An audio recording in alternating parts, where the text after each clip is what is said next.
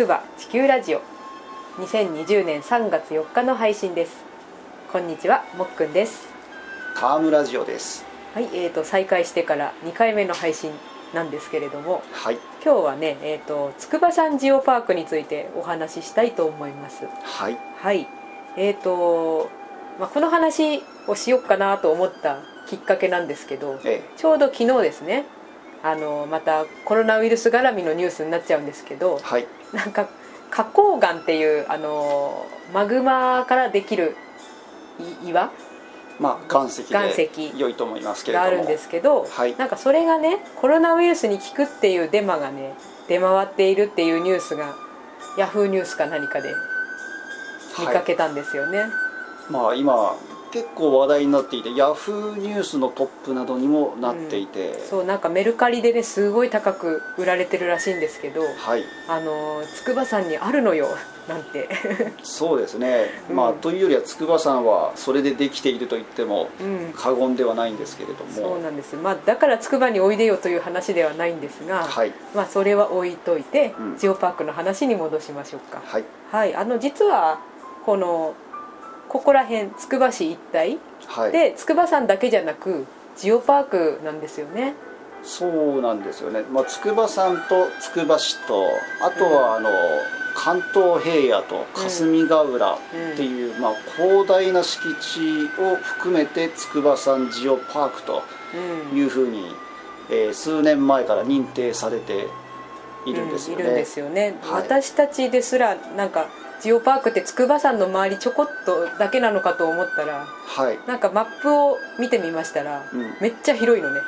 そうですね。そう。で、まあ、ちょっとあの筑波山ジオパークの関係者の方とお話をする機会がうん。たまたまありましたので、うん。まあいろいろと資料を置いていっていただいて、うんうん。今それ見ながらあの喋ってるんですけれども、うんうん。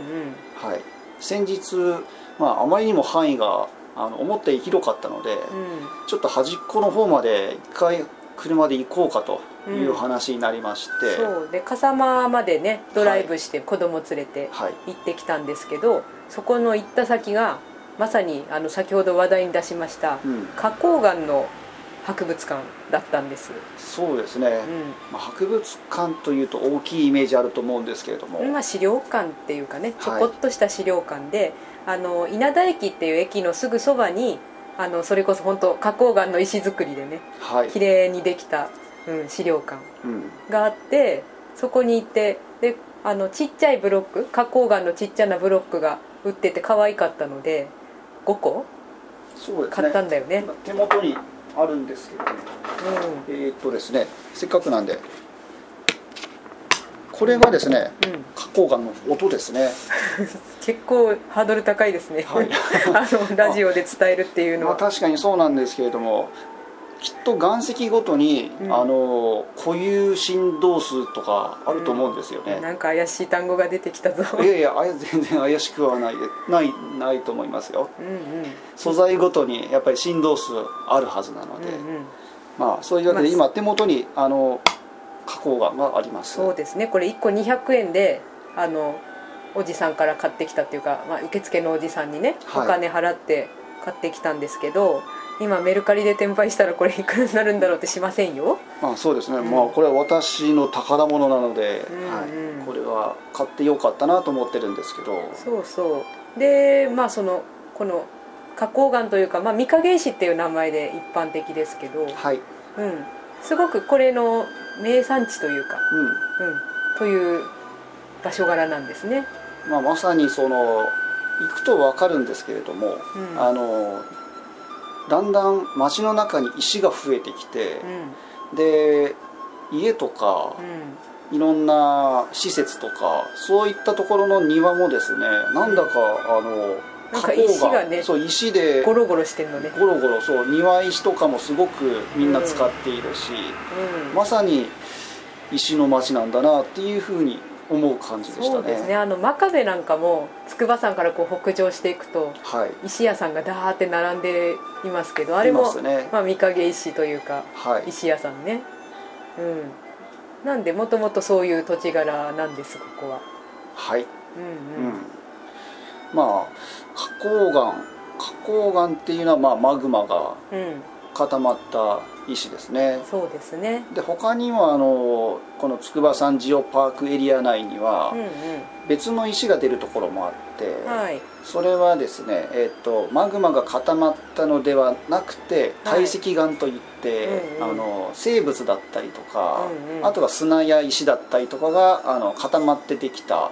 そういう堆積岩というのも見られる場所があると。そうですね。まあちょっとあんまりこう説明的になっちゃうとつまんないから。あそうですね、うん。理科の授業みたいに授業にみたいになっちゃうからね。はい。そうあの私はこういう時美味しい話をした方がいいのかなってちょっと思うとこがあってはい。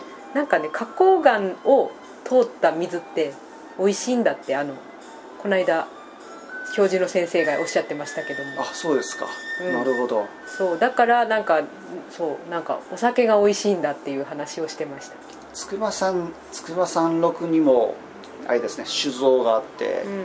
筑波山のその水を使っているでしょうねきっと、うんうん、そうだから美味しいんだってそのお話しした教授の先生は花崗岩をベロベロ舐めたんだそうですけあど言ってましたね。花崗岩は美味しいとおっしゃっていてちょっと私には真似する勇気はございませんが、はい。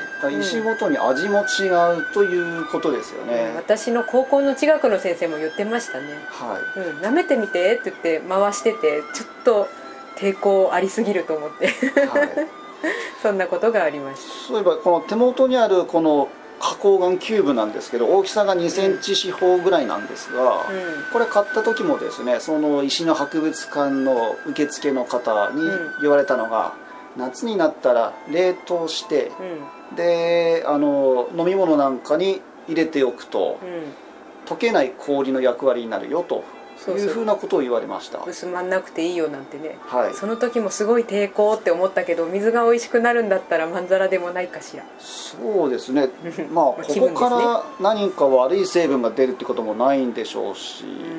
まあ、その辺は分かんないですけどね。せ、まあ、基本的には石英長石。うん、あと黒雲黒母雲母の3つかな、うん。ちなみにあのこれがこれって硬い石なんだけどはい。風化しやすいんですよボロボロになってなるほど。土砂崩れとかも起きやすいっていう特性もあるんですけど、あそうなんですね。そうそうそう。なんか硬いのにボロボロになりやすいってちょっと面白いですよね。まあ理由はねなんかウィキペディアにもいろいろ書いてあってはい。ちょっと勉強になるなって専門家がウィキペディア見て勉強になるなって どういうことっていう感じですけど、はい。あのそそれぐらいなんです。そうですね。うんうんそう。であのそのボロボロに風化してそれがまあ粘土になって、はい。笠間焼きの材料なんかにもなってるみたいなんで、うん。まあ、だから美味しいものの次はまあ器の話だけど、はい。結構あの岩とか土とかっていうのは人間の文化にね直接接してるんだよね。そうですね、うん。まあそのジオパークっていうのは理科的に大地の成り立ちを知るというだけでは決してなくて、うん。あのまあ、その上に成り立ってる人間の文化というか、まあね。私たちの地域とか郷土はどうなってるんだみたいな話もうん。手を出すっていうのが、まあ、ジオパークの趣旨なんですよね。筑波山ジオパークの、まあ、ここに資料があるので、うん。あのタイトルを見ると「自然と人をつなぐ石土水」となっています。うんうん。なので、まあ、そういった人の文化も含めて、まあ、うんみんなであの学ぼうというふうな地域に指定されているということですね、そうみんなあんまり知らないですよね。はい、何しろつくば市全域ですら、うん。あの平野部門ということで、日本一大きな平野ということでうん。うんジオパークエリア内に登録されているので。そうなんです。あのこここら辺にもともと生まれて育った方はこの景色が普通だからはい。何もあの特別感はないと思うんですがこんな平たいところないですからね。はい。うん。実は何もない何もない景色が特別だったということですね。うん、なんか深いですよね、うん。そう。まあ私なんかはあの神奈川の川崎の山の方の出身なんですけど、はい。まあ、一応そこもあの関東平野の一部にはなってるけど、ええ。多摩丘陵って言ってね丘陵地なんですそうそうですよね、そうすごくねアップダウンがあってだから私小学校通うのに25分かかってましたけど、はい。もうなんかや山谷すごかったですね。なんかよく歩いてたなって振り返って思いますもんね。確かにそうですね。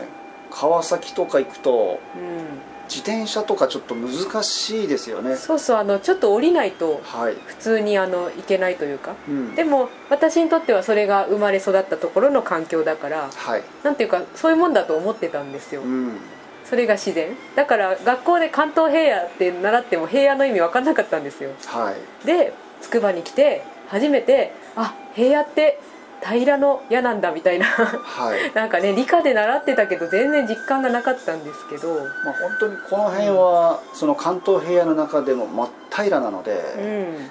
この平らっていうところに着目をすると、ん。すごい特別なんだなというふうなうん。感じがしてきますね、そうですね。まあ私もね地質学科なんぞ言っておきながらねあんまり若い頃は興味なかったですよね周りの景色とか地そうですね。形とかに、できればあのもっと、まあ、私たちあの大昔の化石とかをちょっと勉強してたので、うん。そういう大昔に思いを馳せるロマンとかそういったものが好きだったんですけれども、うんうん。目の前のすごく平凡な風景っていうのは逆に全く興味なかったんですよね、うん、そうでも知ってみると面白いですね。まあ、何でも面白いそうこの間が。そのさっき話に出した来てくれお話ししたあの教授っていうのは、はい。あの地形学の先生だったんです、はい。